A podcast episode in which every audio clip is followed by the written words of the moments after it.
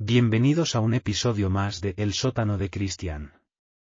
En este podcast vamos a hablar sobre una de las haciendas familiares que construyó Pablo Escobar. Siéntate y relájate, empecemos. La hacienda Nápoles es el nombre que tuviera en el pasado lo que hoy se conoce y reconoce como el parque temático Hacienda Nápoles, definido como un centro de entretenimiento familiar a espacio abierto, ubicado en Colombia, Puerto Triunfo, Antioquia cuyo eje central es un enorme santuario para la protección de fauna en peligro o amenazada, grandes atracciones de agua, contenidos culturales, lúdicos y ambientales, y una política constante en rescate y conservación de fauna y flora. Fue construida por Pablo Escobar, conocido en el mundo entero, del cual os voy a resumir un poco quién fue, por si hay alguien que no lo conoce. Y por cierto, estoy pensando en hacer un podcast sobre la historia de Pablo Escobar. Bueno, sigamos. Pablo Emilio Escobar Gaviria nació en 1949 en Medellín, y falleció en 1993. Fue un narcotraficante, criminal, terrorista y político colombiano, fundador y máximo líder del cartel de Medellín, según las fuentes oficiales. Nacido de una familia campesina, Escobar desde pequeño demostraría habilidad para los negocios, inició su vida delictiva a finales de la década de 1960 en el contrabando, y a finales de la década de 1970 se involucró en la producción y comercialización de marihuana y cocaína al exterior. Retomando el tema de la Hacienda Nápoles. A pesar de la asociación que su nombre produce con algunos hechos sombríos del pasado reciente de la historia colombiana, el parque temático Hacienda Nápoles se ha construido desde cero, a partir de 2007 cuando se propuso su creación. Desde esa época se le considera como el proyecto líder de una de las más grandes transformaciones regionales que ha tenido Colombia luego de la desarticulación del cartel de Medellín que lideraba Pablo Escobar.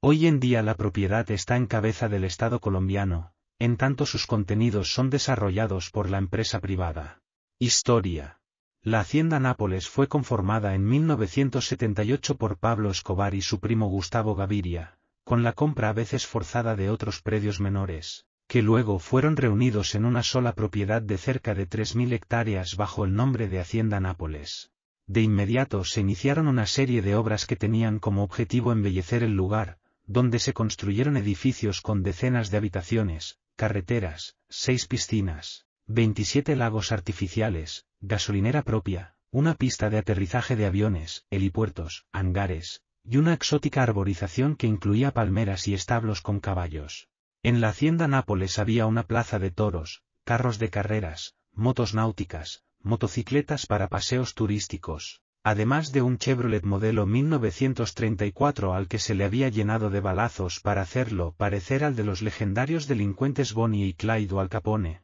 a quien el narcotraficante admiraba.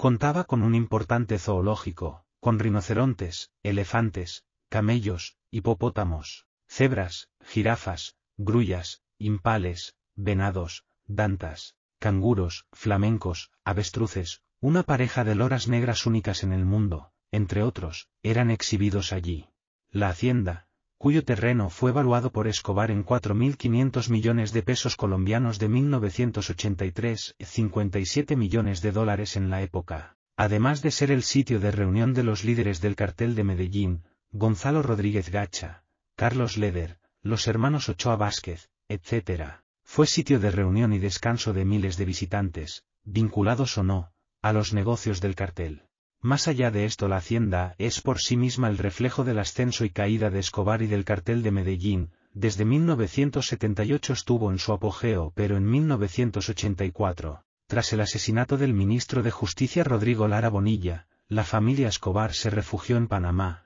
motivo por el que se le descuidó parcialmente. El regreso posterior de Escobar marcó un nuevo periodo de auge, que se prolongó aún en la época del narcoterrorismo cuando las fuerzas de seguridad del Estado asediaron al cartel de Medellín. Sus propietarios no pudieron regresar a ella, en 1991 se dio la entrega y en 1992 la fuga de Escobar a la justicia. En este tiempo algunos animales fueron recogidos por zoológicos de todo el país y la propiedad fue varias veces ocupada por la fuerza pública. Tal vez esto la preservó de la acción de los enemigos, pero no del abandono total tras la muerte de Escobar en diciembre de 1993. la hacienda Nápoles fue expropiada por el Estado colombiano tras una larga batalla judicial, y luego de otras luchas en contra de las organizaciones criminales. Después de la muerte de su propietario, se inició un dispendioso proceso judicial, que finalmente, y con sentencia definitiva, fue fallada por el Juzgado Primero de Circuito Especializado de Antioquia,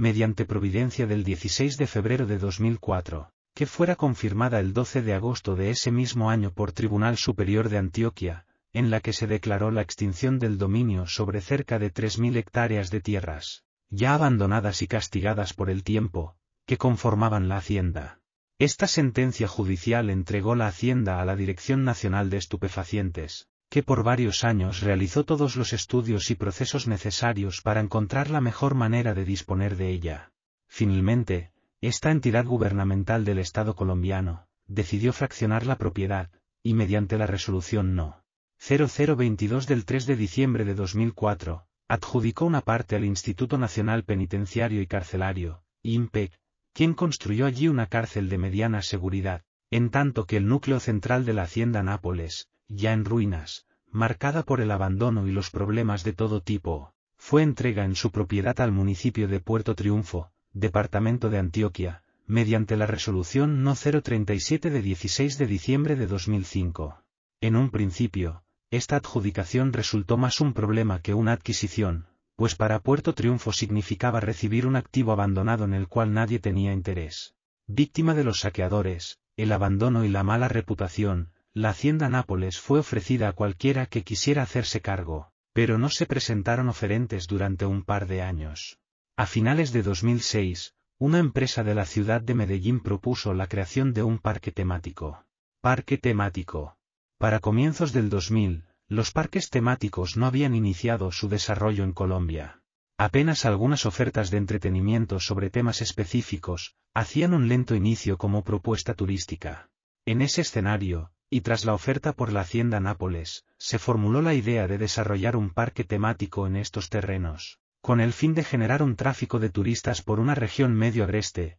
y que había probado tener, cuando menos, algunas atracciones naturales, como el cañón del río Claro la Gruta de la Danta y otras similares, pero que en el fondo solo resultaban ser un tránsito entre las ciudades de Medellín y Bogotá, y no obstante estar este lote sobre la autopista que conecta las dos más importantes ciudades del país, y hacia otras regiones, como el eje cafetero y los Santanders. El razonamiento que dio comienzo a la identidad de lo que sería el futuro parque temático Hacienda Nápoles, surgió luego de un análisis histórico y curatorial sobre lo que serían sitios de interés histórico, y dado que la propiedad de la hacienda Nápoles ya se encontraba radicada en cabeza del Estado, quería decir ello que las instituciones del país habían funcionado de manera contundente en contra del delito y de las organizaciones criminales, pues no de otra forma se podía justificar que naciera un nuevo parque en un gran terreno que ya era propiedad estatal y que sería entregado en arrendamiento para el desarrollo de un proyecto turístico.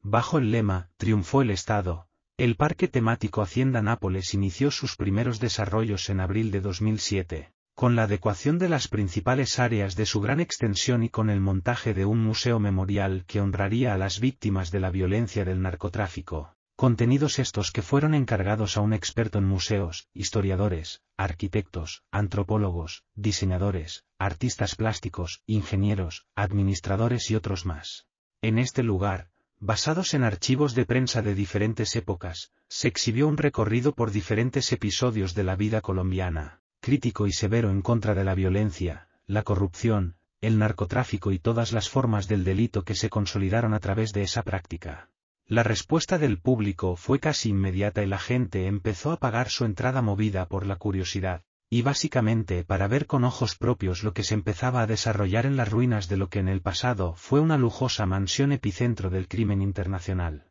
A partir de ese momento se inició un camino rápido y eficaz de comunicación con los nuevos visitantes, con el fin de interpretar el tipo de atracciones que ese público necesitaba y esperaba disfrutar, y con base en esa información se fue estructurando el desarrollo de las atracciones del parque temático Hacienda Nápoles. Primeras atracciones. La primera preocupación que surgió fue el tema de custodia y conservación de animales. Aunque de su pasado solo se hubiera salvado una manada de hipopótamos, el lugar había sido ocupado años por enormes cantidades de animales de todas partes del mundo, en una convivencia caprichosa y nunca bien estudiada que solo dejó problemas en estas especies animales una vez la hacienda entró en el abandono, que generó de paso la muerte o traslado de las pocas especies que sobrevivieron. Lo cierto es que el paisaje, el ecosistema y las condiciones naturales de la región, ofrecían excelentes condiciones para la conservación de animales, sumado a la vocación de protección que tenía desde entonces los directivos del proyecto.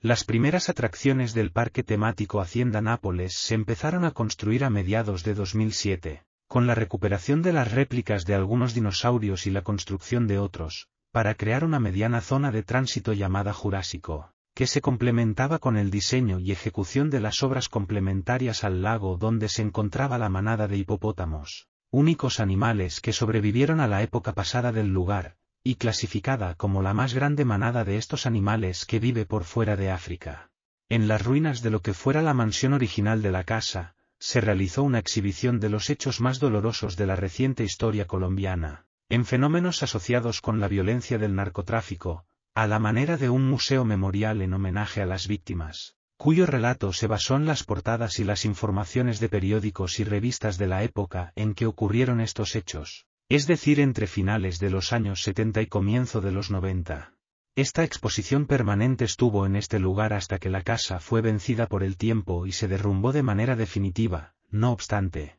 lo cual a sus contenidos se les adecuaron nuevos espacios para mantener esta narración en la memoria colectiva. Gran Sabana Africana. Los primeros meses de funcionamiento del parque temático Hacienda Nápoles coincidieron con un crecimiento inusitado de la conciencia ambiental en Colombia, movida por grupos de jóvenes y dirigentes preocupados por estos temas, y de manera particular por las condiciones de vida a que eran sometidas muchas especies animales en zoológicos y fincas. Por cierto, ¿habéis visto la serie de Netflix de Pablo Escobar? Si no la habéis visto ya estáis tardando. Son tres temporadas, y, aunque la más impactante y entretenida es la primera, la serie entera es totalmente recomendable, y además, aparece la hacienda Nápoles en numerables ocasiones, y hasta salen fotos reales del lugar. Bueno, aquí termina este podcast del sótano de Cristian, si te ha gustado, o por lo menos entretenido un rato, te animo a que te suscribas a mi canal totalmente gratis y así tu móvil te avisará cuando suba un nuevo episodio.